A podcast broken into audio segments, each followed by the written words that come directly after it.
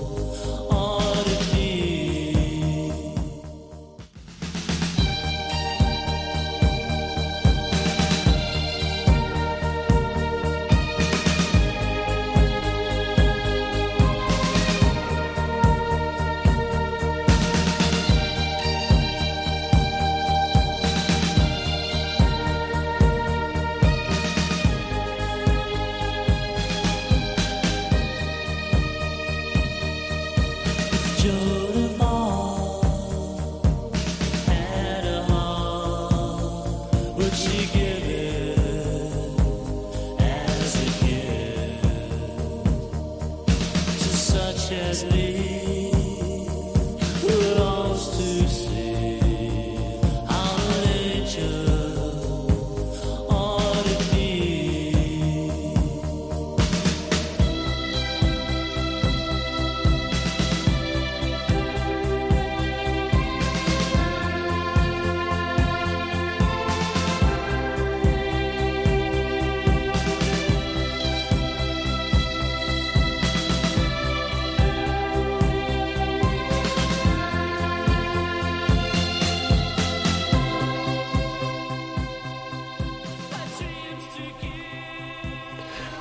Corría el año de 1581. En un pueblecito nacía, un pueblecito de Francia, nacía eh, Vicente. Después le llamaríamos Vicente de Paul y con el pasar de los siglos, de los años, fue San Vicente de Paul. La iglesia lo ha canonizado. Fue un sacerdote francés, como ustedes saben, y es una de las figuras representativas, más representativas del catolicismo en la Francia del siglo XVII. Fue fundador de la Congregación de la Misión, también llamada de Misioneros Paules, Lazaristas o Vicentinos, y junto a Luisa de Marillac, de las Hijas de la Caridad. Queremos centrarnos hoy en esta labor que hacen las Hijas de la Caridad. Yo les tengo que confesar una cosa. Eh, así, ahora que estamos entre familia y no nos escuchan más que usted y yo, pues yo tengo una tía abuela que es beata y es hija de la caridad. Murió en Vétera, en la guerra civil, y mm, se llamaba eh, Franco, Irene Franco. Y, esta mujer, eh, junto a otras hermanas, murieron mártires. Y la verdad es que les tengo grandísimo respeto, grandísimo cariño, grandísima cercanía a las hijas de la caridad. He compartido con ellas muchas actividades, sobre todo de ayuda a los más desfavorecidos, siempre me han dado un inmenso ejemplo de trabajo por los demás, de generosidad total.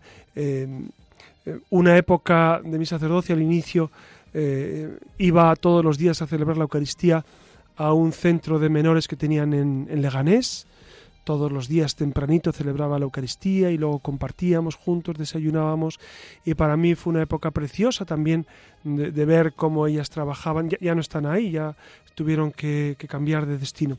Pero quisiera dedicar este programa, si les parece a ustedes, a, esta labor que hacen las hijas de la caridad, que es una labor ingente, que es una labor encomiable, que, que a todos nos tiene que admirar. ¿Por qué? Porque aman mucho al Señor y puesto que aman mucho al Señor, pues trabajan por los demás.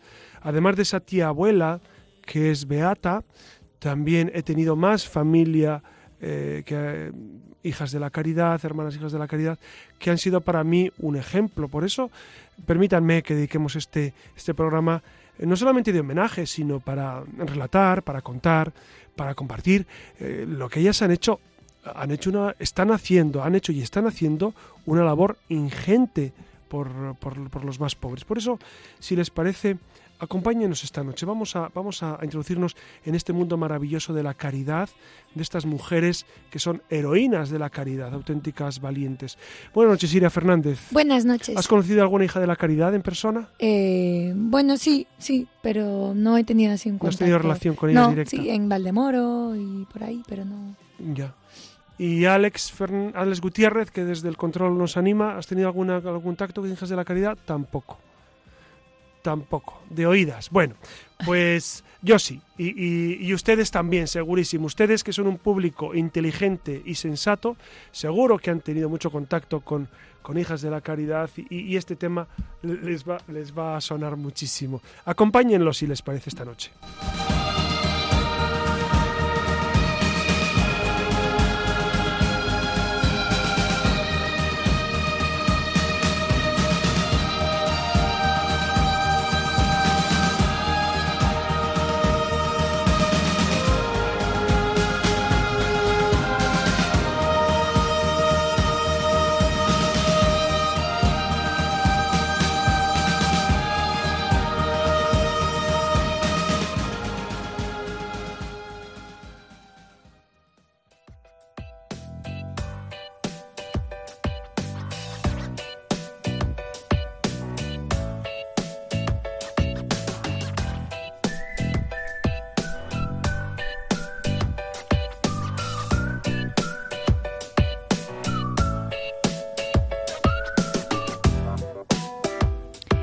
Buenas noches de nuevo. Aquí continuamos con el programa de esta noche que pone el punto de mira en la compañía de las hijas de la caridad, también conocidas como hermanas vicentinas o vicencianas. Se trata de una sociedad de vida apostólica femenina de derecho pontificio que se fundó en 1633 por Vicente de Paul y Luisa de Marillac con el fin de dedicarse al servicio corporal y espiritual de los pobres enfermos. No sé si saben que que hay más de 250 congregaciones femeninas, solo femeninas en el seno de la Iglesia Católica, y cada una de ellas con su ideario y su carisma concreto, y podríamos decir entonces que el carisma específico de las hijas de la caridad es esto último, del servicio corporal y espiritual de los pobres enfermos, para que lo entiendan. ¿no? Dice, dice San Vicente de Paul una frase que a mí siempre eh, se me ha clavado en el corazón porque porque es la frase de un gran santo. Dice, los pobres son nuestros señores y maestros, maestros de vida y pensamiento. Junto a ellos, la inteligencia se esclarece, el pensamiento se rectifica, la acción se ajusta, la vida se modela desde el interior. Qué frase tan tremenda y tan cierta, ¿no? Los pobres son nuestros señores y maestros. E, él, lo vivía así, las hijas de la caridad así lo viven. Lo viven como eh, un auténtico servicio porque los pobres son nuestros amos, dicen, dicen ellas, porque eh, eh, lo sienten y lo viven y lo perciben así. Sí, como hablamos de San Vicente de Paul, pues eh, parece que no sabemos exactamente qué fue lo que le llevó a ser santo, ¿no? Aparte, como es lógico, de su amor incondicional por el Señor. Pero sepan que, bueno, que fue un sacerdote francés que nació por el siglo XVII, fundador de la Congregación de la Misión, también llamada los Misioneros Paules, que has citado antes. Además, fue nombrado limosnero real por Luis XIII que, bueno, que, fue una función que, con la que abogó por mejorar las condiciones de los campesinos y aldeanos. Su visión, limitada en sus comienzos a la población campesina, se fue ampliando progresivamente hasta incluir a los condenados, a galeras, a los enfermos pobres, a los niños abandonados, a los soldados heridos. Eh, movilizó para ello a sacerdotes a hombres y mujeres de la nobleza, de la burguesía, les estoy hablando de, de, Francia del siglo XVII y del pueblo llano, cofradías, con damas de la caridad, y a jóvenes campesinas para intentar contagiar su propia visión del Evangelio y su experiencia cristiana basada precisamente en las palabras de Jesucristo, ¿no? En el Evangelio de San Lucas, el Señor me ha enviado a anunciar la buena noticia a los pobres, la liberación a los cautivos, la vista a los ciegos y la libertad a los oprimidos.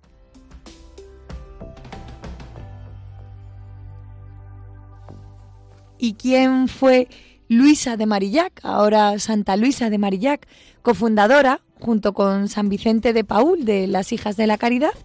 Reformó la atención que se proporcionaba en los hospitales, en los orfanatos, en las casas de expósitos, asilos, hogares, canonizada, por cierto, en la Iglesia Católica, pensó en ingresar en alguna congregación e hizo voto de servir a Dios y al prójimo, pero su familia la convenció para que se casara, finalmente dio ese gran paso hacia el matrimonio y tuvo un único niño. Consagrada a su familia, eh, Luisa de Marillac seguía todavía anhelando esa vida de servicio a Dios y cumplir su voto privado de dedicación total a Él. Y poco después del nacimiento de su hijo, su marido contrajo una enfermedad y, y murió a los dos años, así que Luisa pudo verse libre para cumplir su deseo de consagrarse enteramente a Dios. Conoció a San Vicente de Paul porque fue este precisamente su director espiritual y durante los ocho años siguientes se comunicaron a menudo a través de cartas, de reuniones personales. Su intuición profunda la llevó a comprender que había llegado el, el tiempo ¿no? de ir al mundo a ayudar a los pobres y necesitados manteniendo una vida espiritual interior. Luisa se sintió preparada para esta misión y eh, comunicó estas aspiraciones a el padre Vicente y ahí es donde comenzó todo. Como ven, el programa de esta noche viene muy cargadito, la verdad. Vamos a intentar aproximarnos a esta figura de la Iglesia, eh, bueno, que son dos, ¿no? Pero las hijas de la caridad para ver cuál es su testimonio al servicio de los hombres. Así que comenzamos.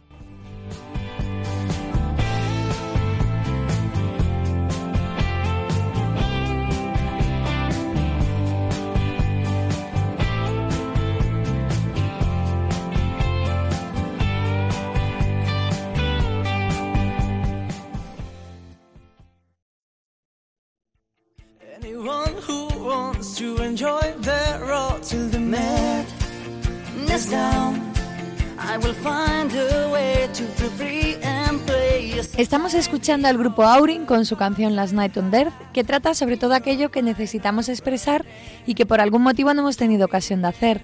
Precisamente de esto va nuestra siguiente sección.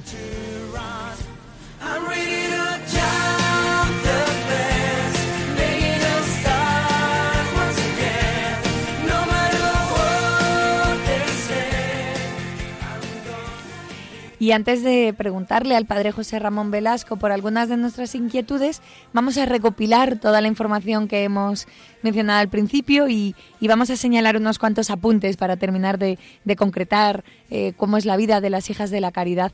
La sociedad fue fundada por Vicente de Paul, que era un sacerdote francés, recuerden, y Luisa de Marillac, que fue viuda. Su origen surge de la necesidad de organizar la ayuda a los pobres de la parroquia en la que trabajaba Vicente San Vicente de Paul y para ello creó la Fraternidad de la Caridad, que estaba integrada por hombres y mujeres por separado que se dedicaban a evangelizar a los campesinos y se extendió rápidamente por áreas rurales hasta llegar a París.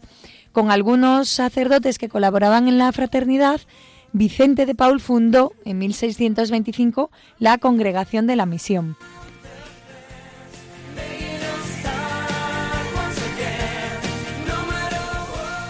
En la capital de Francia, las damas de la nobleza procuraban cuidados a los pobres a través de sus sirvientas, lo que hacía que las labores de caridad se realizaran pues con cierta indiferencia y con desgana. Así que Vicente de Paul envió a un grupo de mujeres de la fraternidad a París, donde recibieron el nombre de las damas de la caridad, para que se dedicaran al cuidado de los pobres, pero ya sin esa indiferencia. De estas mujeres salieron las primeras integrantes de la futura sociedad de las hijas de la caridad. Como les hemos adelantado al principio, cuando Luisa de Marillac queda viuda, fue encaminada por Vicente a realizar obras de caridad a favor de los pobres, así que Marillac emprende viajes para fundar y organizar cofradías de caridad por diversas ciudades francesas, así que para que se hagan una idea, en noviembre de 1633, junto con las mujeres que venían ¿no? procedentes de las damas parisinas, finalmente Vicente de Paul y Luisa de Marillac fundan las Hijas de la Caridad. Y las Hijas de la Caridad no pretendían aprobación alguna ni del Estado ni de la Iglesia, según el pensamiento de que hacer obra de caridad no necesitaba permisos por aquel entonces. Y además la regla general para los institutos femeninos, después del Concilio de Trento, era que todas las mujeres dedicadas al servicio de Dios debían asumir la clausura o de lo contrario se tendrían que cerrar sus asociaciones. Claro, y, ellas tuvieron ahí gran dificultad para para conseguir eh, esa aprobación, porque era un estilo de vida absolutamente nuevo, ¿no? Claro, o la mujer era esposa o era monja de clausura a la hora de... No existía una, una religiosa, una, monja, por llamarlo de otra manera, que estuviera en la calle. Entonces, eso fue una gran innovación de estas hermanas. Doce años después, nada más, solo doce años después de la fundación, Vicente de Paul pidió la aprobación al arzobispo de París que recibió con el nombre de cofradía de las sirvientas de los pobres de la caridad y bueno, finalmente pues la aprobación fue renovada años más tarde y terminaron por llamarse como se las conoce, ¿no? Compañía de las Hijas de la Caridad. Debido al estilo de vida de las Hijas de la Caridad, no existía un esquema en el derecho de la Iglesia donde incluirlas, no podían ser religiosas. De hecho, de hecho no se les llama monjas, esto es muy importante y ellas, ellas lo repiten. Matízalo, matízalo. Claro, e- e- e- ellas ellas em, yo, yo tenía el defecto de decirles eh, monjas pero no no no no. Ellas no son monjas no no no hacen esa, esa visión de la vida religiosa. Son otro tipo. Claro eh, de hecho es la primera sociedad de vida apostólica femenina en la Iglesia sociedad de vida apostólica. Ellas renuevan cada año Eso. renuevan eh, pobreza castidad y obediencia cada año lo renuevan Además, no están sometidas tampoco a la clausura. No, ni... no, no. Ni siquiera, fíjense que, que, en el posconcilio a mí me resultó una cosa muy curiosa y es bueno decirlo. E, ellas seguían llamando el hábito cuando muchas religiosas en, en muchas partes del mundo fueron quitándose el hábito por distintos motivos, eh, ellas que, que, no eran religiosas continuaban con el hábito y esto era muy curioso y, y, y esto ha sido, para mí ha sido un gran testimonio su vida y su fidelidad. Pues para que se hagan la idea, eh, estando en vida los fundadores, Vicente Paul y Marillac, llegaron peticiones de todas partes para que se fundaran nuevas comunidades de hijas de la caridad. Eh, estas en, en, en, París eh, ya atendían varios centros. La primera fundación fuera de París se dio en Laye, Leit, no sé exactamente cómo se pronuncia, y también se vieron favorecidas por la Casa Real, cuyos miembros promovieron fundaciones fuera también de París y en otros sitios. A la muerte de Marillac y de Vicente de Paul había más de 40 casas de la hija de la caridad por toda, hijas de la caridad por toda Francia y los enfermos eran cuidados en 26 parroquias de París. La primera de las fundaciones fuera de Francia eh, surgió en Varsovia a petición de la reina de Polonia y poco antes de la Revolución Francesa, la compañía contaba con 430 casas en Francia y 20 en Polonia, nada más y nada menos, que tuvieron un, una... Eh, bueno, tu, tuvieron una gran expansión. Exacto, y un, meteórica. Y un, y un apoyo, sí. Durante la Revolución Francesa, las hijas de la caridad fueron suprimidas por el gobierno francés.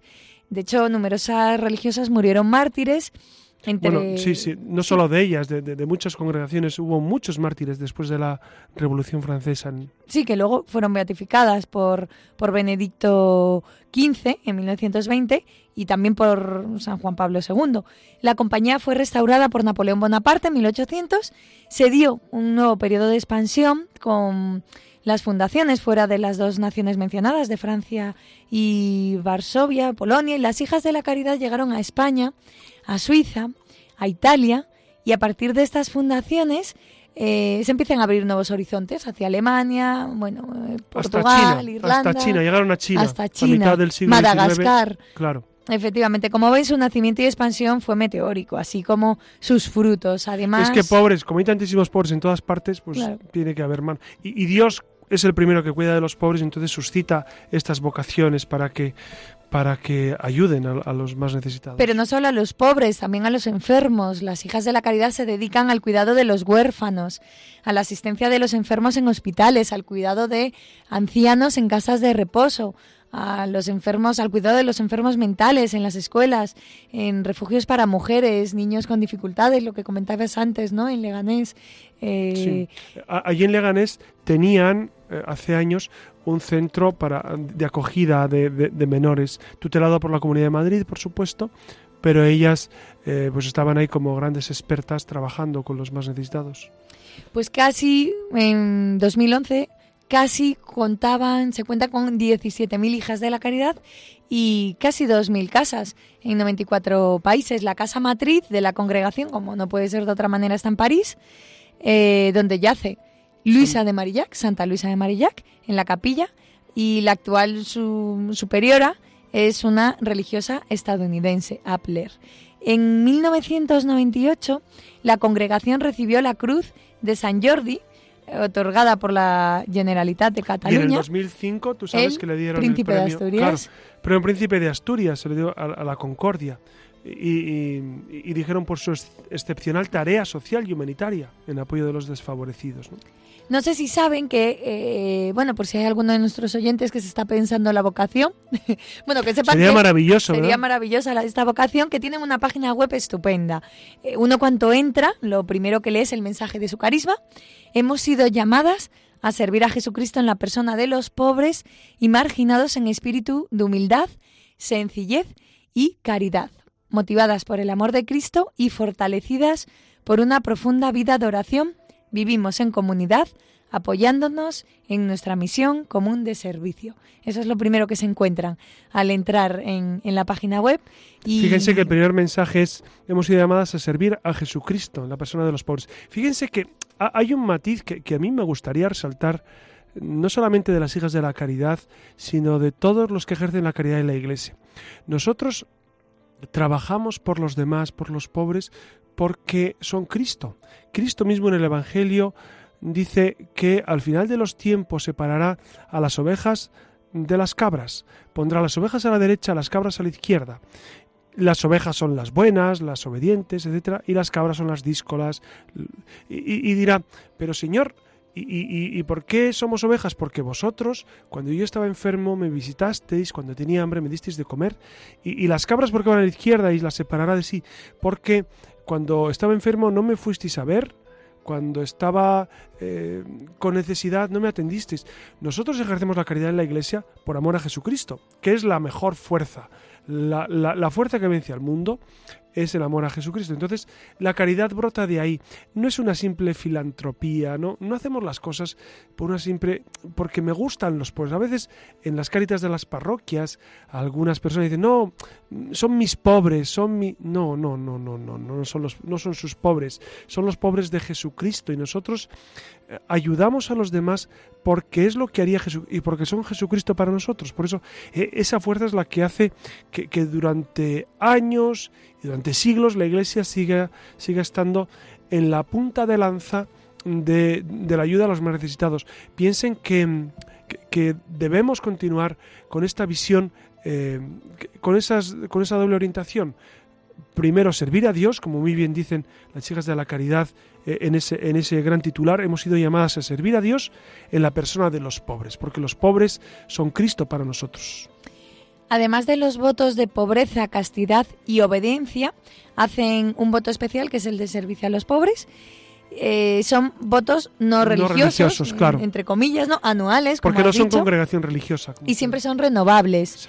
Y la Iglesia las reconoce como sociedad de vida apostólica. Además, defienden que su espiritualidad consiste en lo siguiente. Las hijas de la caridad se sienten llamadas. Alguien ha ido a su encuentro, que a mí eso me parece fabuloso. Eh, Jesucristo, que Exacto. pasó por su vida, claro. Las hijas de la caridad viven en sencillez, en comunidad, compartiendo todo lo que tienen, celebrando la vida y celebrando la fe juntas. Y bueno, donde quieran que haya una persona que sufra, tienen que allí ir, construir con los pobres, eh, en función, bueno, siempre en su desarrollo actúan con total libertad, dejando su casa, son portadoras de alegría y de esperanza para ir hacia los que eh, las necesitan, están agradecidas de poder dar su vida a Dios, sirviendo a los demás, y son felices de suscitar la experiencia de Dios en su vida. Podríamos seguir hablando de las hijas de la caridad por más tiempo, pero vamos a pasar a algunas preguntas, algunos interrogantes. José Ramón. Así que bueno, imaginamos que has conocido a lo largo de tu vida como sacerdote o, o no, pues alguna, bueno, ya lo has dicho al principio, ¿no? Alguna congregación de las hijas de la caridad y bueno, no sé, que nos contaras tu experiencia, Bueno, pues, impresiones. En, mm, en- en Leganés había dos comunidades.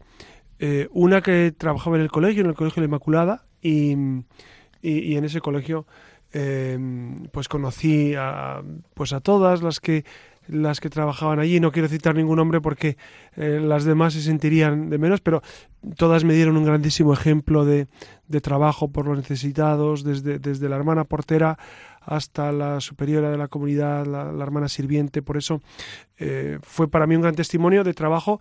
En este caso era, era dirigir un colegio y también eh, ayudaban pues con alimentos a los más pobres del barrio. Y también en Leganés tuve la experiencia de trabajar y, de ayudar eh, con la celebración de la Eucaristía y con, y con, y con lo que podía a las que tenían este centro para, para pues para los niños eran menores de 18 años en un centro de acogida de la Comunidad de Madrid que lo, eh, lo dirigían ellas con muy buen criterio, muy buen criterio. La verdad es que los niños querían muchísimo a, las hermanas y, eso y, incluso he encontrado algunos de, esos niños después y recuerdan con inmenso cariño a las hermanas que, les cuidaban. Luego mi experiencia también ha sido eh, por eso, porque tenía una tía, eh, una tía que se llamaba Claudia, que trabajaba en un hospital, yo era muy niño y, recuerdo perfectamente cuando nos iba a ver a casa y nos contaba de su trabajo, pues para mí era un ejemplo. Y luego, pues como les decía antes, em, la, la, experiencia que tuve eh, de esa beatificación de mi tía abuela, de Sor Isidora Izquierdo, que murió en, en Vétera murió pues porque la mataron, la mataron en la guerra civil. Y esa experiencia a mí siempre me ha ayudado mucho porque porque ellas tenían allí eh, un colegio, el Colegio del Carmen de Vétera y sin ton son pues por odio a la fe y por odio a Jesucristo las mataron. Y era eh, pues hermana de mi abuela y, a mí de niño me hablaron de, de, de, esta, de esta santa mujer y de mi tía abuela y eso también pues dejó una impronta en mí pues deseo de santidad y también de admiración hasta hacia esta mujer, mi tía abuela, y estas, y estas mujeres que, que se dedican a los demás y que al final dan su vida por Cristo y por los pobres. Por otra parte, y para ayudar, si es que podemos, desde aquí, ¿no? A aquellas personas que se estén pensando su vocación y no saben cuál es su lugar en la iglesia, teniendo en cuenta que son tantos y tan ricos los carismas, las congregaciones, la cantidad de grupos eh, que hay en, en la iglesia no sé, ¿qué le dirías a alguien que, que, tiene dudas, que no sabe dónde dirigirse, cómo hacer para encontrar su mejor lugar en la iglesia? Porque es verdad que, que te acabas de, por cruzar con gente en, en, las parroquias, ¿no? Que prueban un convento, luego otras, les cuesta encontrar, eh, eh, pues, no sé, un lugar. Es que eh, la iglesia es tan rica y, bueno, no sé, ¿qué consejo? Te acabo de poner un compromiso, ¿verdad? Es, es una pregunta difícil porque muchas personas que, que están em, pensando su vocación eh, podrían hablar aquí y decir, pues no es nada sencillo, yo estoy buscando cuál es la voluntad de Dios para mi vida y no la acabo de encontrar. Yo diría que, que primero uno tiene que, que, saber si realmente Dios le llama para la vida religiosa, para la vida de consagración, para la vida sacerdotal, y, una vez que, sabe que, Dios le llama a eso, pues luego decidir el lugar es, es ir conociendo, como tú decías, es, es eh, ver qué es lo que Dios te propone, por dónde te llevan las mociones del espíritu, qué es lo que te atrae. Yo suelo pensar que eh, Dios, Dios pide aquello que a ti realmente te gusta y para lo que vales. Dios no te pide vocaciones extrañas, que uno dice, es que si me pide eso eh, me haría polvo y, no podría continuar. Dios eh, nos va haciendo querer lo que luego nos pide, nos va haciendo gustar el tipo de vocación que luego te pide. Por ejemplo, a una, a una chica que que, que, Dios le, pide ser carmelita descalza, pues le hace gustar esa soledad, le hace gustar esa, esa oración antes de pedirle definitivamente esa entrada.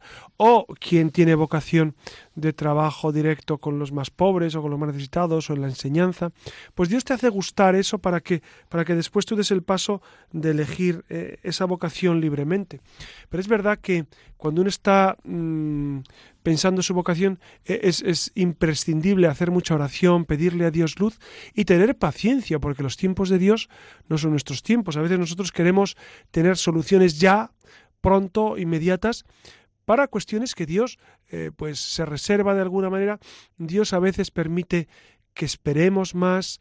Por eso yo diría que, es necesario pedir mucho a Dios y luego tener una buena orientación espiritual con algún sacerdote de su parroquia, con un alma, con una persona que tenga buen criterio espiritual, porque eh, nos ayuda mucho. Es decir, la dirección espiritual ayuda mucho a, a tener ese criterio externo a nosotros que, nos haga ver eh, las mociones de Dios, si son realmente de Dios o son nuestras o de mal espíritu, para discernir qué es lo que está pasando, pues es bueno refrendar nuestra vida y, que alguien desde fuera nos guíe y nos ilumine también.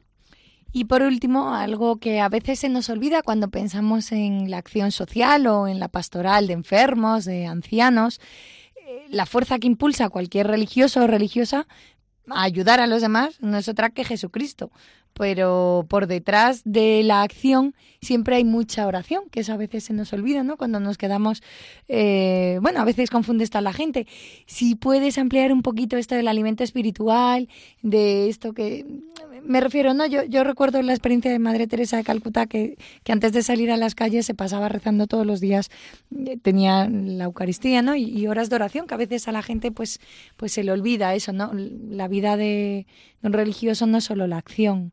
Claro, e, e, es, es una herejía la del activismo, el, dedicarnos a hacer cosas, a, a, hablar de Dios incluso y a trabajar por los demás, pero no a hablar con Dios. antes de hablar de Dios a la gente, es necesario hablar a Dios de los demás, ¿no? Y, y hablar a Dios de nosotros mismos y, y, entrar en comunión con Dios. Yo creo que es más eficaz una palabra dicha después de una hora de oración que mil palabras o un gran discurso dicho sin, sin vida interior y sin oración. Porque la eficacia no la da nuestro mensaje, nuestras palabras, la da la vida interior. Por eso e, es necesario volver una y otra vez a, repensar nuestra vida desde Dios. Fíjense que, que mm, cuanta más oración hacemos, cuanto más tiempo dedicamos a Dios, nuestra vida eh, se desenvuelve con más paz, con más armonía, nuestra palabra brota más sincera, nuestro apoyo a los más necesitados es más fiel. Dense cuenta que para tener paciencia y, mantenerse en esa actividad por los demás, o uno tiene una gran motivación o acabas cansándote. Es decir, el trabajo por los demás en ocasiones eh, agota, en ocasiones nos, em, nos intranquiliza. ¿Por qué? Porque hay que tener mucha paciencia, porque hay que soportar a veces em, incluso malos modales, pero, eh, como decía San Vicente de Paul, nuestros amos son los pobres. Y entonces, em, para, para, vivir esto bien, hay que hacer oración. Yo estoy convencido de, de que una vida de oración sustenta una buena vida apostólica. Por más que San Vicente de Paul decía una cosa que a mí siempre me impresionó al leer su vida, decía que si un pobre necesita de ti y tienes que llevarle una medicina o atenderle en tiempo de oración, deja la oración y vete a atender al pobre porque dejas a Dios por Dios.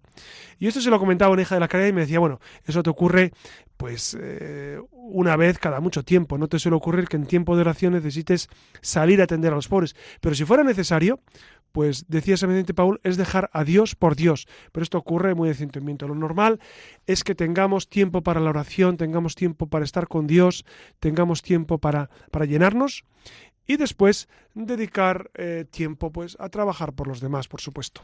Pues muchísimas gracias, José Ramón. Quedan muchos interrogantes, seguramente, pero bueno, con esto ya tenemos para hacer un poco de boca hasta, la, hasta el próximo programa. Recuerden que tenemos el correo electrónico la y bueno, nos pueden mandar sugerencias. Bueno, ya, saben que pueden mandar todo lo que quieren. Les voy a contar que la semana pasada, bueno, hace 15 días les comentaba algunos mails, han vuelto a llegar mails, eh, mensajes. Eh, les voy a leer uno que ha llegado, eh, que es muy interesante, es pertinente conforme al, al, programa que tuvimos sobre, sobre Pío XII. Es de María Jesús García y dice, dice el mail, eh, gracias por hablar claro y conciso sobre el Papa, puesto que eh, habíamos leído sobre la leyenda negra y nos ha agradado, me ha agradado, que se ponga claridad sobre este tema. Y continúa diciendo, no conocía a fondo la figura de Pío XII, muchas gracias por abrirme el horizonte de la Iglesia. Un saludo. Pues eh, ahí va nuestra oración para, para todos ustedes, los que nos escriben y los que no pueden escribirnos, pero en su corazón estamos. Va nuestra oración y, los mails y los mensajes que ustedes nos mandan nos sirven para, para ver eh, cuáles son los temas, qué, qué es lo que a ustedes les interesa y para llevar esa comunicación.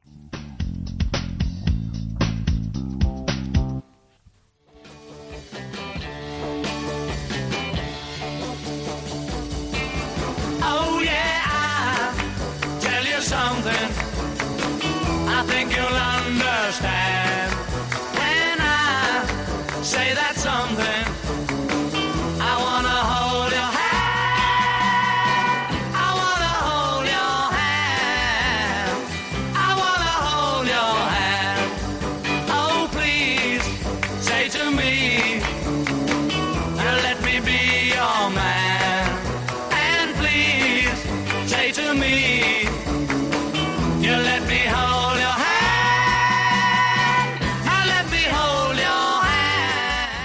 terminamos con unas palabras del santo Juan Pablo II, cuando en una ocasión escribió a Sor Juana Lizondo, superiora general de las Hijas de la Caridad, y le dijo que las Hijas de la Caridad tienen por vocación ser el rostro de amor y misericordia de Cristo.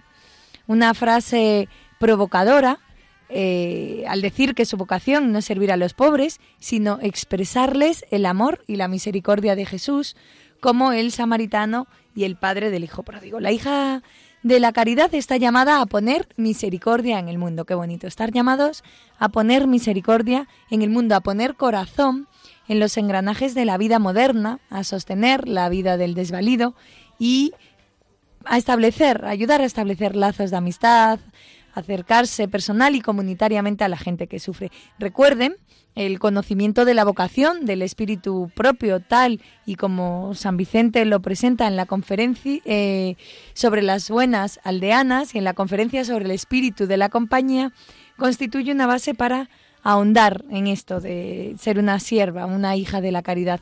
Y eh, recopila nada más que cuatro puntos. Eh, ser hija de la caridad implica tener una vocación que se acoge para vivirla en fe y amor, que se recibe cada día con humildad, con una gracia particular, a la que se intenta corresponder con pobreza y disponibilidad y que se consume con sencillez en la vida diaria, a través de dificultades, contradicciones y alegría, mucha alegría. Así que lo dejamos por esta noche. Ahora viene el padre José Ramón Velasco con el cierre del programa. Nos volvemos a encontrar con más letras y más arte, con más cultura en la próxima Luciérnaga.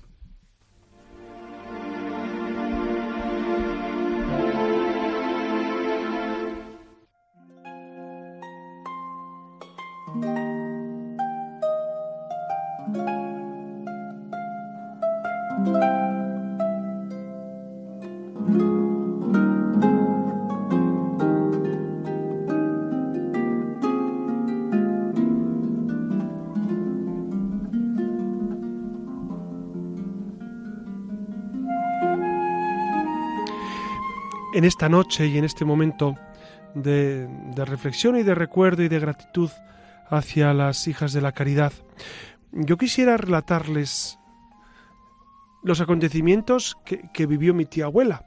Me permiten, ¿no? Me permiten que, le tenga una especial devoción y que, y que, les cuente lo que les pasó a aquellas hermanas en Vétera, tal como nos cuentan los cronistas. Eran siete las hermanas que formaban esa comunidad de Vétera, pero dos se libraron de la tragedia.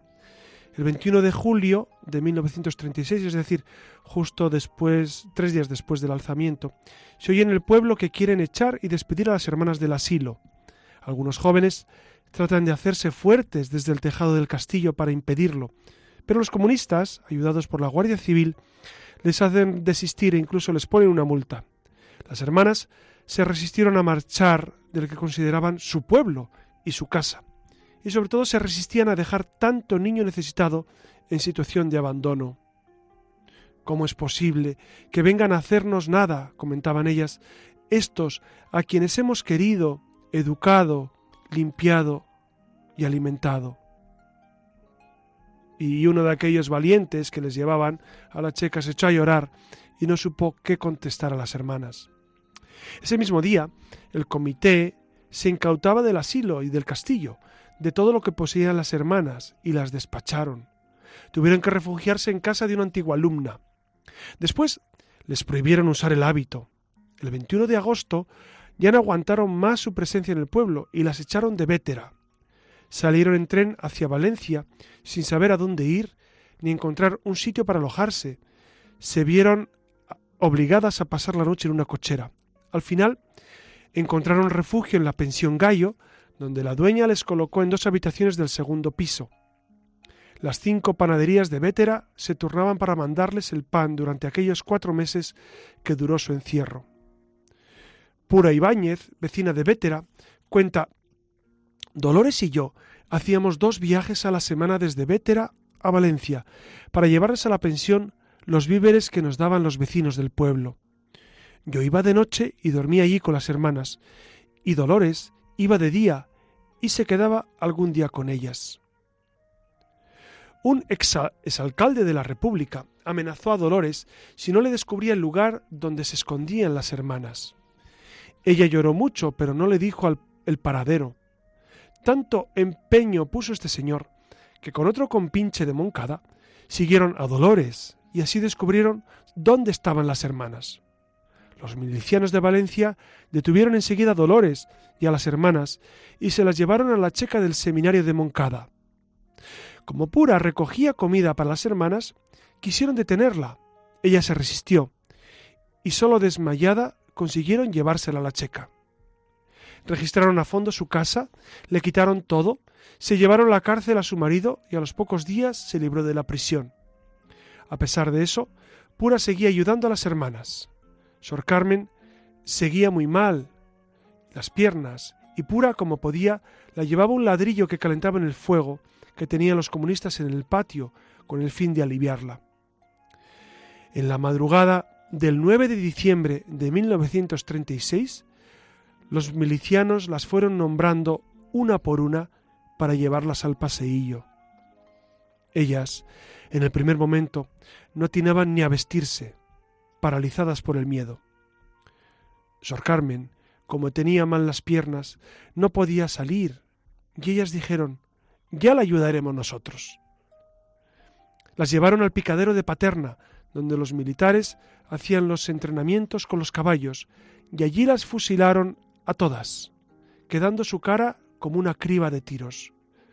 Su único delito fue ser hijas de la caridad, y la causa de su muerte, hacer el bien como continuadoras de la misión de Jesucristo.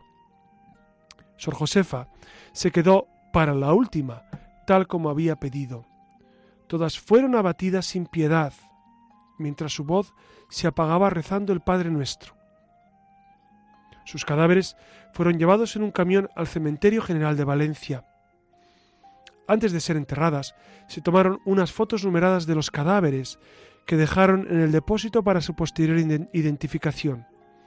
A los dos días las enterraron en una fosa común en un lugar que se llamó Valle de los Caídos. Desde el día de su inmolación, todo el pueblo de Vétera las considera verdaderas mártires, ya que el único móvil de la muerte de las cinco hermanas fue su condición de religiosas, y Dolores Broseta por ser hija de María de la Asociación de la Medalla Milagrosa y estar agregada a la comunidad. Pues hemos escuchado, hemos leído, hemos sentido ese tremendo ofrecimiento del martirio de estas mujeres, de estas mujeres que murieron por el odio a Cristo y a la Iglesia. Eran Sor Josefa Laborra, Sor Carmen Rodríguez Barazal, Sor Estefanía Irasirri, Sor Pilar Nalda, María Dolores y mi tía abuela, Sor Isidora Izquierdo, a la cual me encomiendo continuamente. Pues fíjense que mm, nosotros eh, con este testimonio de caridad que, hemos eh, traído a colación en, este, eh, en esta luciérnaga, ¿qué más testimonio de caridad podemos pensar que dar la vida por Jesucristo? Dice Jesús, nadie tiene más amor que quien da la vida por sus amigos. Nadie tiene más amor que quien da la vida por sus amigos. Y estas mujeres dieron la vida por sus amigos. Por eso mi, más sencillo, sincero reconocimiento a todas las hijas de la caridad, a todas las mujeres, los hombres que tanto bien hacen por los demás en la iglesia, en el mundo.